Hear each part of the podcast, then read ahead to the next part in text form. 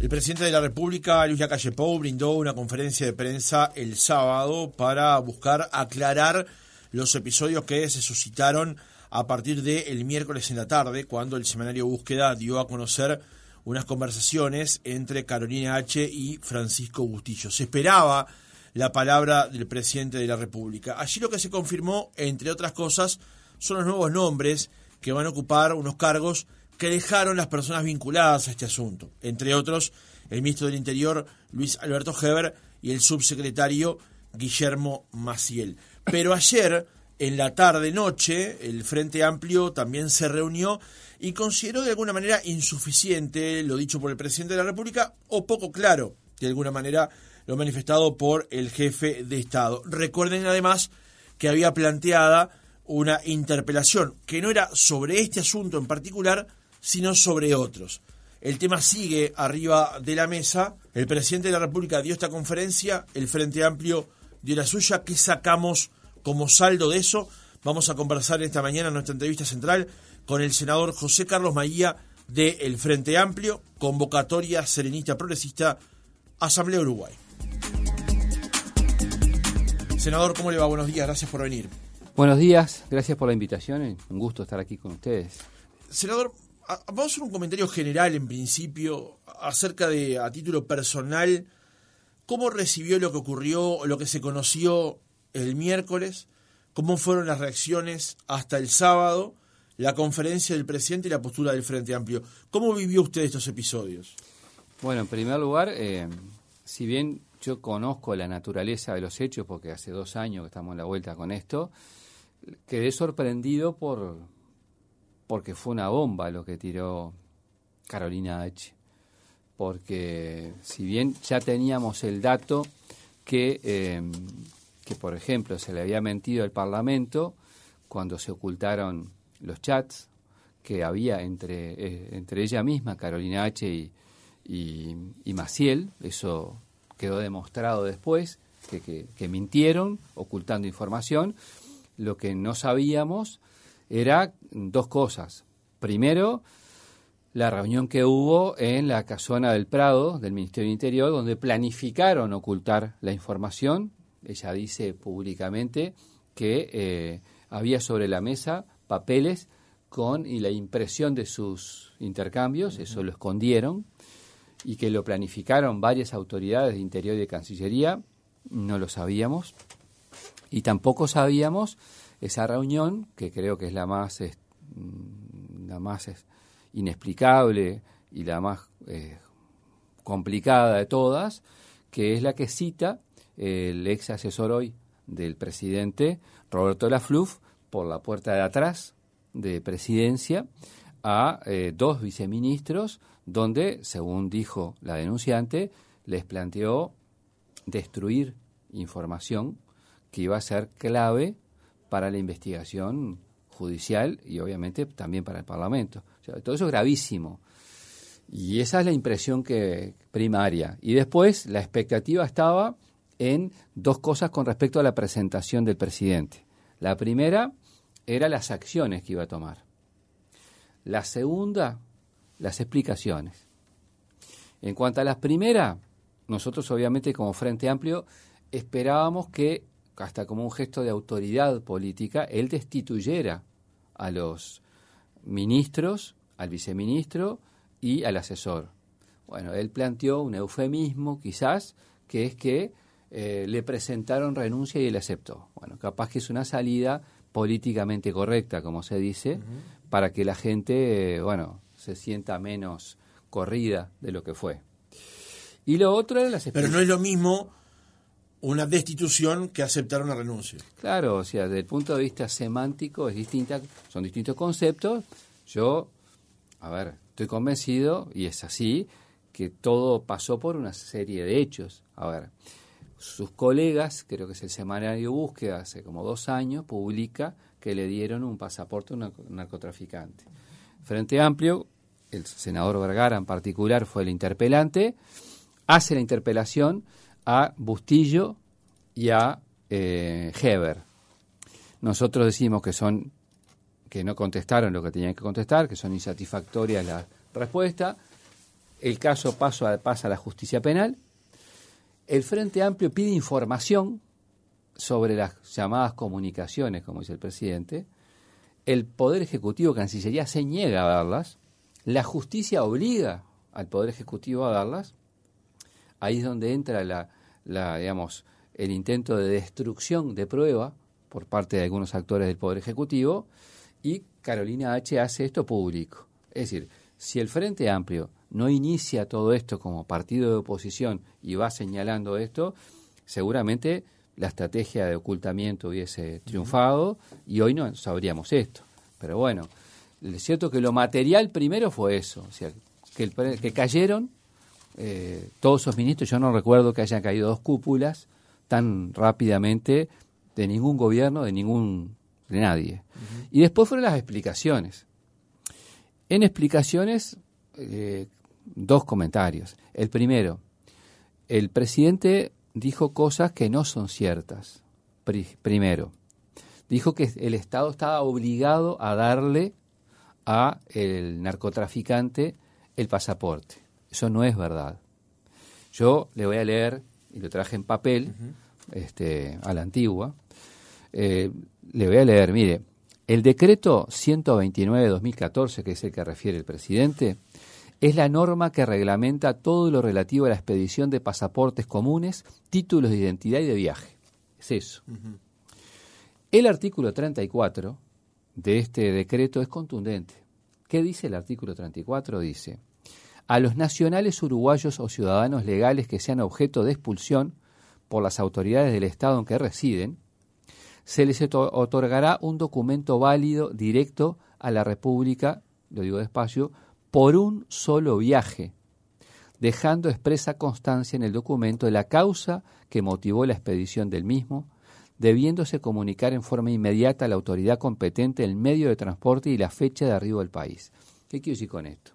Es decir, había más opciones, no era exclusivamente darle el pasaporte. Es más, eso es lo que habitualmente sucede. Una persona está con la situación de este hombre, Marcet, preso, quiere a terminar su condena en su país, como ha pasado con otros, bueno, va y se, le, se, facilita así. Eso es lo primero. O sea, no es cierto que había una sola opción. Segundo, se hizo una velocidad express. Eso lo han dicho los funcionarios de Cancillería que no recuerdan que, que ello haya pasado así antes. Entonces, teniendo más opciones, ¿por qué se hizo por lo que se hizo?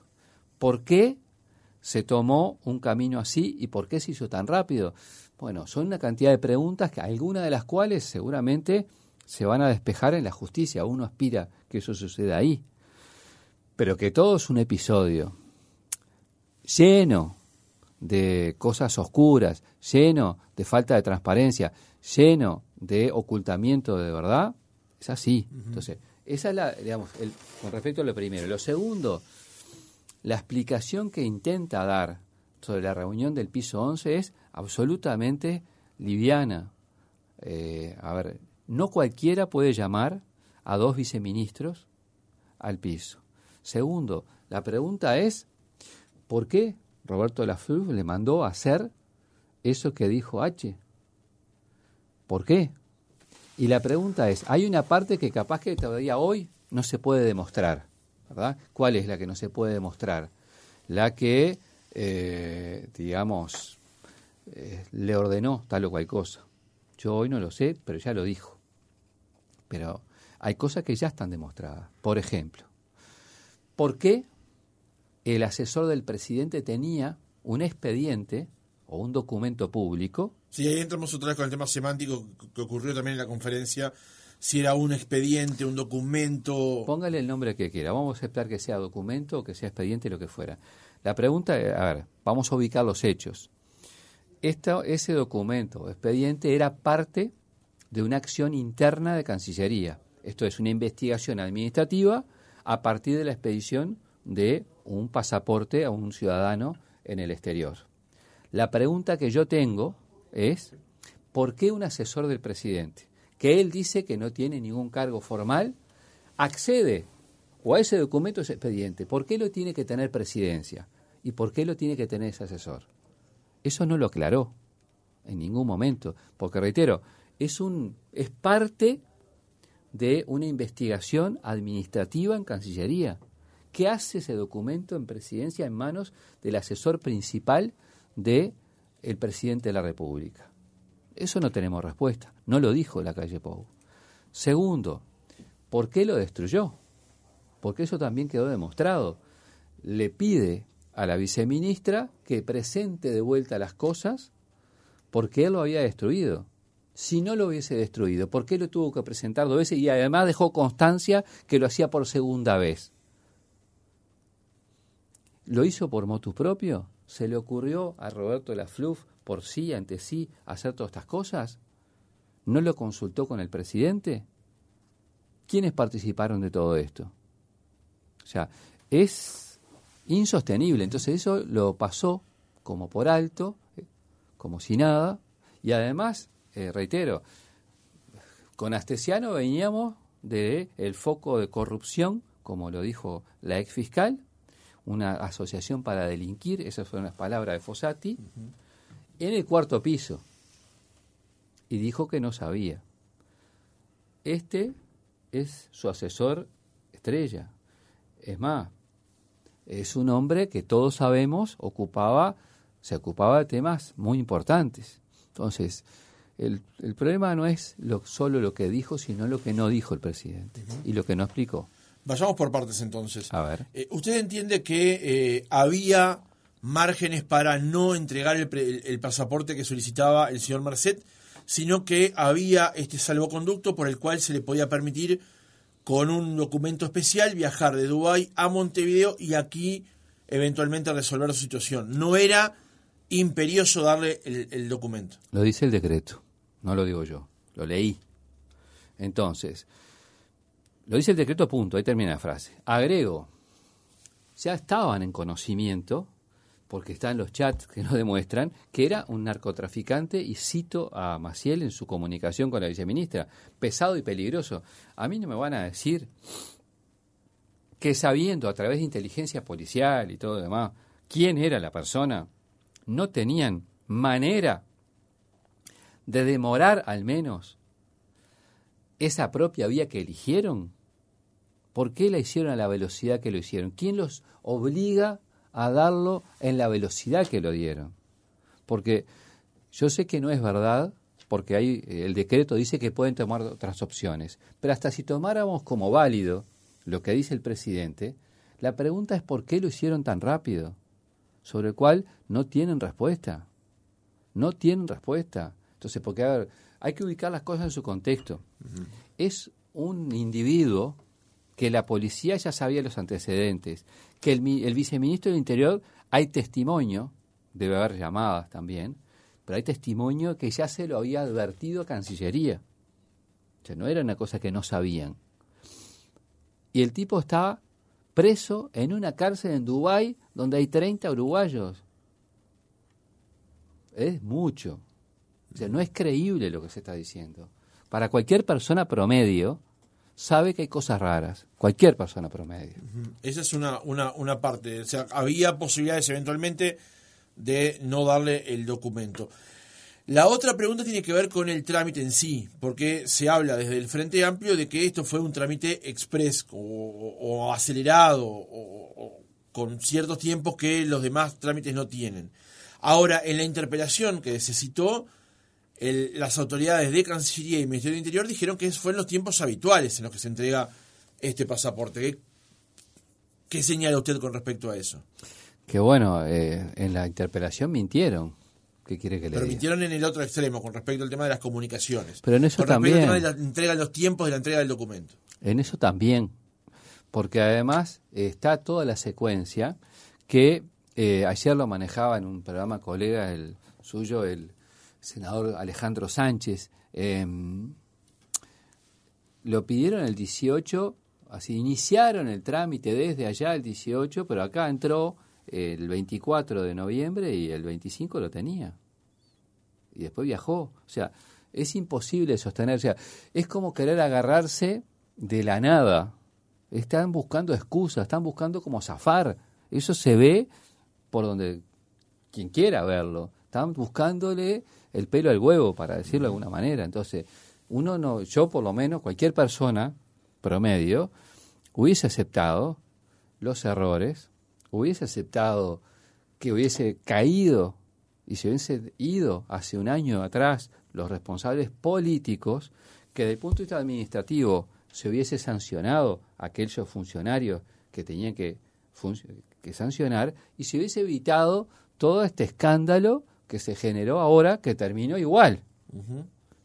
Y fue un desgaste que hicieron intentando tapar políticamente lo que estuvo mal. En la interpelación eh, también se menciona una serie de comunicaciones, no se allana sobre eso más información. Ahora venimos a saber que en esa reunión en la casona del Prado del Ministerio del Interior, que hubo dos reuniones, hay que decirlo, una entre los ministerios y otra de los ministerios con los senadores del oficialismo, eh, se había manejado justamente hablar de comunicaciones sin entrar al, al, detalle. El Frente Amplio supo ahí, en ese momento, en la interpelación, que existían esas comunicaciones y después la solicita a través del acceso a la información pública? No, todavía hoy no tengo nada de eso, o sea, no, no creo que no. O sea, yo no, por lo menos yo no sabía. Eh, nosotros tuvimos que ir a al acceso de información. Así. y después, cuando eso se niega, van ante la justicia directamente. Claro, es decir, hay una ley, para que la gente lo tenga claro, no, no tiene por qué saberlo como nosotros. En el gobierno del Frente Amplio se aprobó una ley de acceso a la información. Esa ley de acceso a la información hace que cualquiera que, de sus oyentes pueda pedir información a un área del Estado y que el Estado esté obligado a contestarle, salvo excepciones. ¿verdad? Entonces, el Frente Amplio, como no llegó a la información que quería durante la instancia parlamentaria, eh, se enteró supuestamente o seguramente que había más para informar o, intentó rastrear, yo no lo sé. de hecho, en, la interpelación se dice, hay comunicaciones. Claro, pero a ver. No se profundiza en qué comunicaciones y qué se decía. Lo que pasa es que no es normal que vos ocultes información. Porque, insisto, estaba hablando de un narcotraficante que le dieron un pasaporte.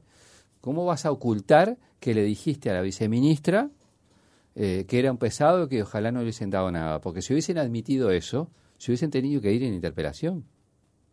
Haya vuelta. Porque si vos decís, mira, yo te avisé a, ti y, el pasaporte fue igual, capaz que la culpa era de interior porque no lo, digamos, no lo frenó o, lo emitió y también de Cancillería porque lo hizo llegar. Pero el hecho objetivo, el hecho objetivo, ¿cuál es? Es que se lo dieron. Ahora, el, el, jueves, entre, el, viernes entrevistamos aquí al senador Vergara y él hablaba de confabulación sobre este, sobre este episodio. Eh, la renuncia de Bustillo se da la semana, la semana pasada, pero la, la renuncia de H fue el año pasado.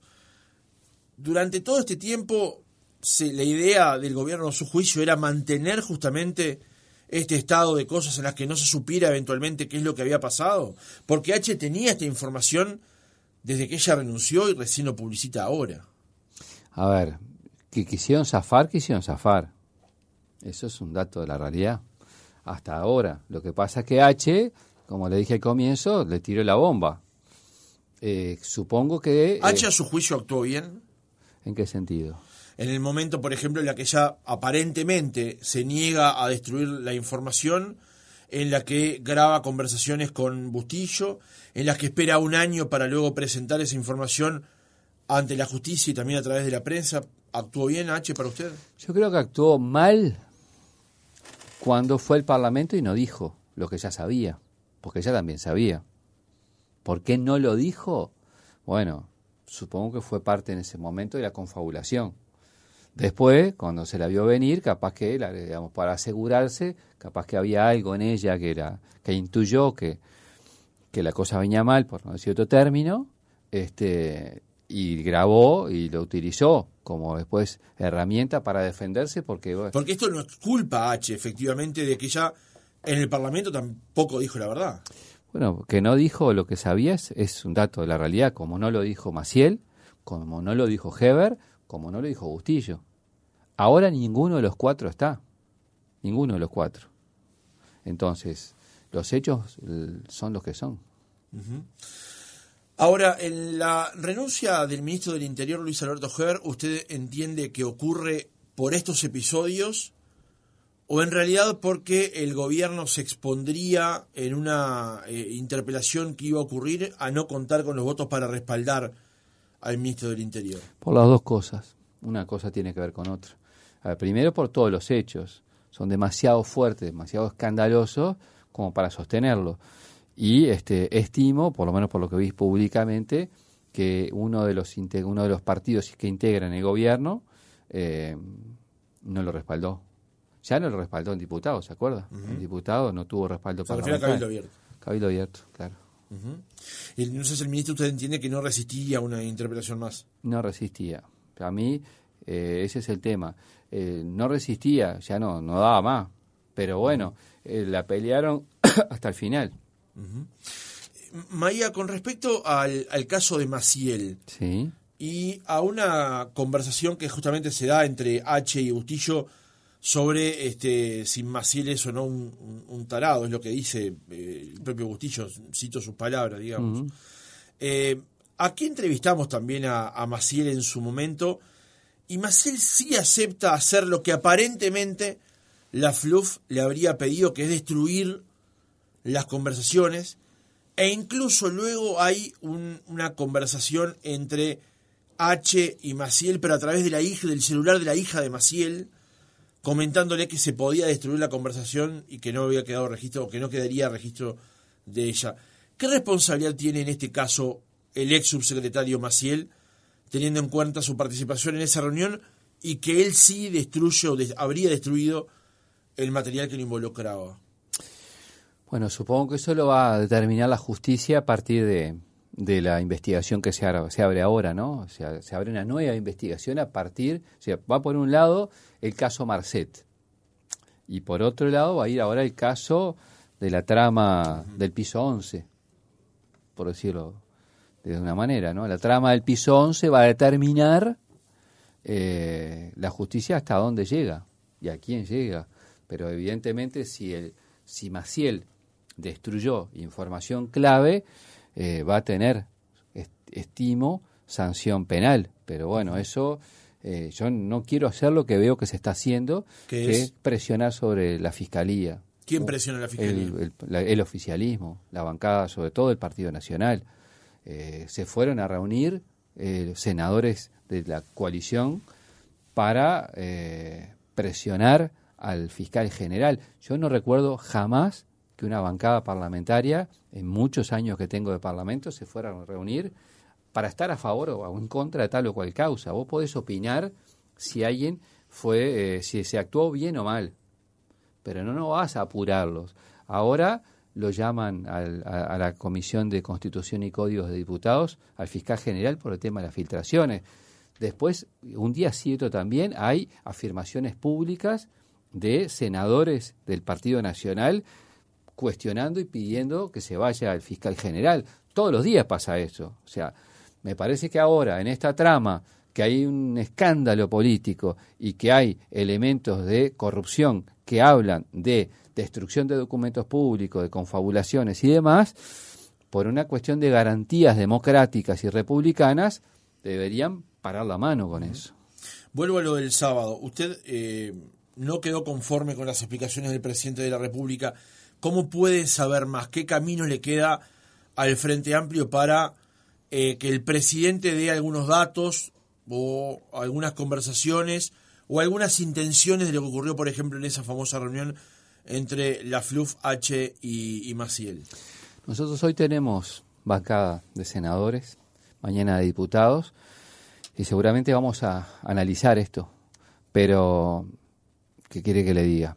Eh, ni usted ni yo, ni nadie puede saber qué elementos más hay en la vuelta. Nosotros no esperábamos estas grabaciones, yo no las conocía, y creo que el impacto que tienen son enormes. Yo me puse a ver algunos portales y diarios de New York Times, a Folia de San Pablo y otros más, y somos portada en el mundo por este lamentable hecho. Entonces, eh, desde el punto de vista parlamentario, yo lo que descarto hoy es el juicio político Eso no estuvo dentro del menú de posibilidades del Frente Amplio, por lo tanto, eh, eso no, no está planteado. Bien, vamos a escuchar un audio que escuchábamos hoy temprano del presidente de la República, Jorge, el primero de ellos, donde el presidente justamente habla de esa reunión que ocurrió en el piso 11 de la torre ejecutiva entre el señor Lafluf, la señora H y el señor Maciel. Y después de eso le hago alguna pregunta más. Yo le pido a em, Roberto Lafluf, quien es asesor en comunicación y estrategia del gobierno, de, mi persona, que se junte tanto con la viceministro, con la subsecretaria de Relaciones Exteriores y con el subsecretario del Ministerio Interior para que se pongan de acuerdo qué van a hacer con esas conversaciones. Termina la, reunión, se ponen de acuerdo, posteriormente eh, la subsecretaria Carolina H dice que no, que no, que no está de acuerdo, que recibió eh, asesoramiento de la gente que, trabaja con ella en, estos temas y que, eh, que no, que ella quería que había que presentar estos documentos. Yo creo que esto ustedes ya lo informaron, pero Roberto de la Flu me llama a mí y yo le dije, bueno, si esa es la decisión, que se presente todo.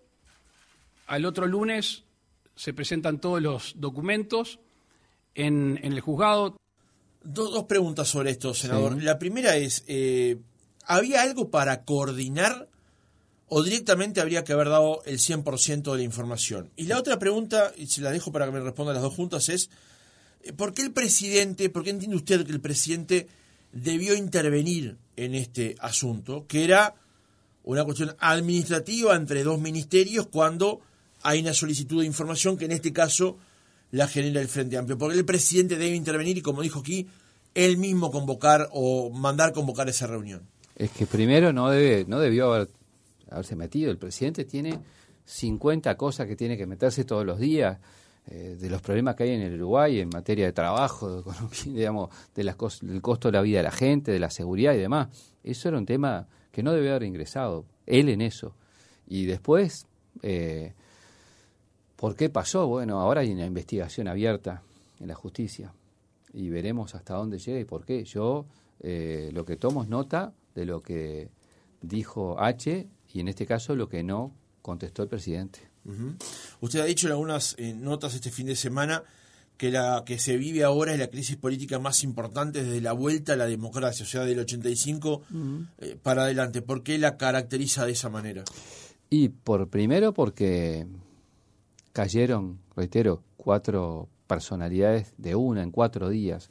Segundo, porque son ministerios clave, Interior y Cancillería, son los, los más importantes. Y en tercer lugar, porque es una investigación abierta sobre un tema de narcotráfico y, con una gravedad muy grande de todos los hechos, ¿no? O sea, muy grave todo. O sea, todo es eh, grave. ¿Esto eh, usted entiende que va a tener al, o puede tener eventualmente eh, alguna derivación electoral, por ejemplo? ¿Que esto va a incidir en la campaña que comienza ahora en breve? No lo sé. Eh, supongo que, la gente le va a ir dando la idea de que este no es el gobierno transparente que se decía y que acá eh, han pasado hechos de corrupción muy grandes. ¿En qué grado estas cosas influyen en las decisiones de los ciudadanos y demás? Yo no lo sé, pero que está mal en sí mismo está muy mal y yo no, no me abstraigo de trabajar para que el gobierno del Frente Amplio sea el gobierno de 2025 en adelante, pero esto es mucho más allá de eso. Este caso tiene una diferencia con respecto a eventualmente el de Astesiano, que era un, guardaespaldas del presidente. Aquí hay un asesor que directamente trabajaba para el primer mandatario y además el mismo, bueno, anunció en la conferencia del sábado que la, la, reunión se, se, generó a su instancia, digamos. Eh, en este caso, ¿el presidente logrará despegarse de esta situación? Bueno, lo que está intentando, con el hecho de relativizar todo y bajarle perfil, y este no era, la Fluff era un muchacho que no tenía nada que ver y cosas así, no lo dijo así, pero ese concepto que tiró, está intentando. A ver, Astesiano ni más ni menos que fue el que hizo la trama para que eh, se, se espiara a dos senadores del Frente Amplio. Eso está preso. Uno de los que espió a nombre de una empresa, supuestamente, o de quién, no sabemos. ¿Quién los mandó a espiar? Todavía no sabemos. Sabemos que Astesiano estaba en la trama. O sea, Astesiano tenía todos los juegos. O sea, hacía mucha cosa Astesiano. Es una investigación abierta. Vamos a escuchar un audio, un fragmento de lo que decía Fernando Pereira en la conferencia de prensa que citó el Frente Amplio anoche. Ya no hay duda que tiene que haber un fortalecimiento de la JUTEP, que no puede haber una JUTEP que responda que no pudo leer ni una sola declaración jurada, porque eso no le hace bien a la transparencia. ¿Cómo se da ese camino para que este, haya más fortalecimiento de la JUTEP, para que haya mayor cristalinidad en el funcionamiento público? Bueno, ahora está muy bravo, ¿no? Pero hay que darle un nuevo estatus. El Frente Amplio presentó un proyecto de ley para darle más potestades, por un lado, y ya no se le puede dar más recursos ahora porque la rendición cuenta pasó. Pero el Frente, por lo menos, desde el punto de vista legal, va a promover que tenga mayores potestades. Y cuando tiene mayores potestades, es para el Frente, es para el Blanco, para el Colorado, para Cavilantes, para todo, es para quien gobierne. Está bien, por definición. Y además la JUTEP se creó durante los gobiernos del Frente. Ahora, senador, eh, llama la atención también de que el Frente Amplio plantee eh, fortalecer la JUTEP ahora a la luz de estos hechos. Pero en este gobierno, cuando la JUTEP sacó una información con respecto a la Antel Arena, el Partido Comunista le pidió el cargo a su representante en la JUTEP, que no está allí por ser del Partido Comunista, sino del Frente Amplio. Entonces el Frente Amplio quiere reforzar la JUTEP y a la vez cuando se saca un comunicado sobre un integrante del Frente Amplio le pide el cargo. ¿Cómo se entiende eso? A ver, primero, el Frente Amplio... Porque aquí parece que todos, todos pidieran transparencia, pero hasta la puerta de mi casa, digamos. Primero, la mayoría en la JUTEP, con todos lados, la tiene el gobierno. Segundo... Sí, pero en ese caso votaron los tres integrantes, incluso el del Frente Amplio. Sí, a ver, yo reitero, insisto con este concepto, desde el punto de vista político, el Frente Amplio trató de votar y votar y votar recursos para la JUTEP. Ese episodio yo creo que tiene que ver más eh, con ese informe que se hizo sobre eh, como este, este tema ante la arena.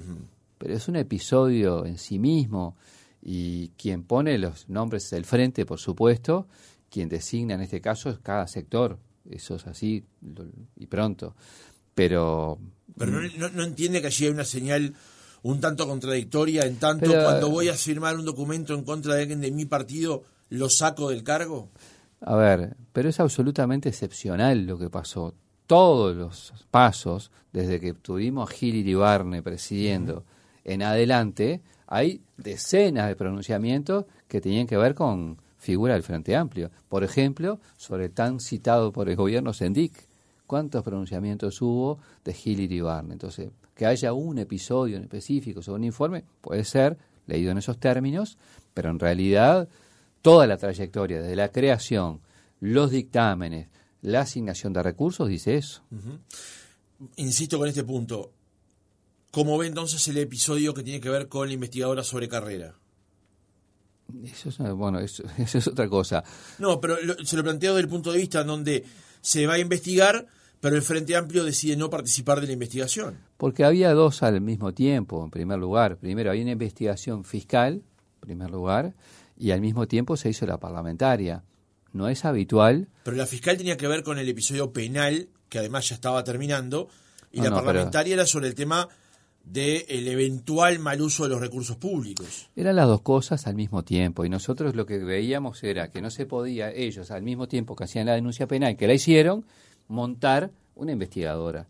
Entonces, querían tener un hecho político, por eso el Frente no participó. Si se hubiese ido directamente por la investigación parlamentaria y después se concluía que había que llevar el caso a la justicia, como pasa siempre, era una cosa.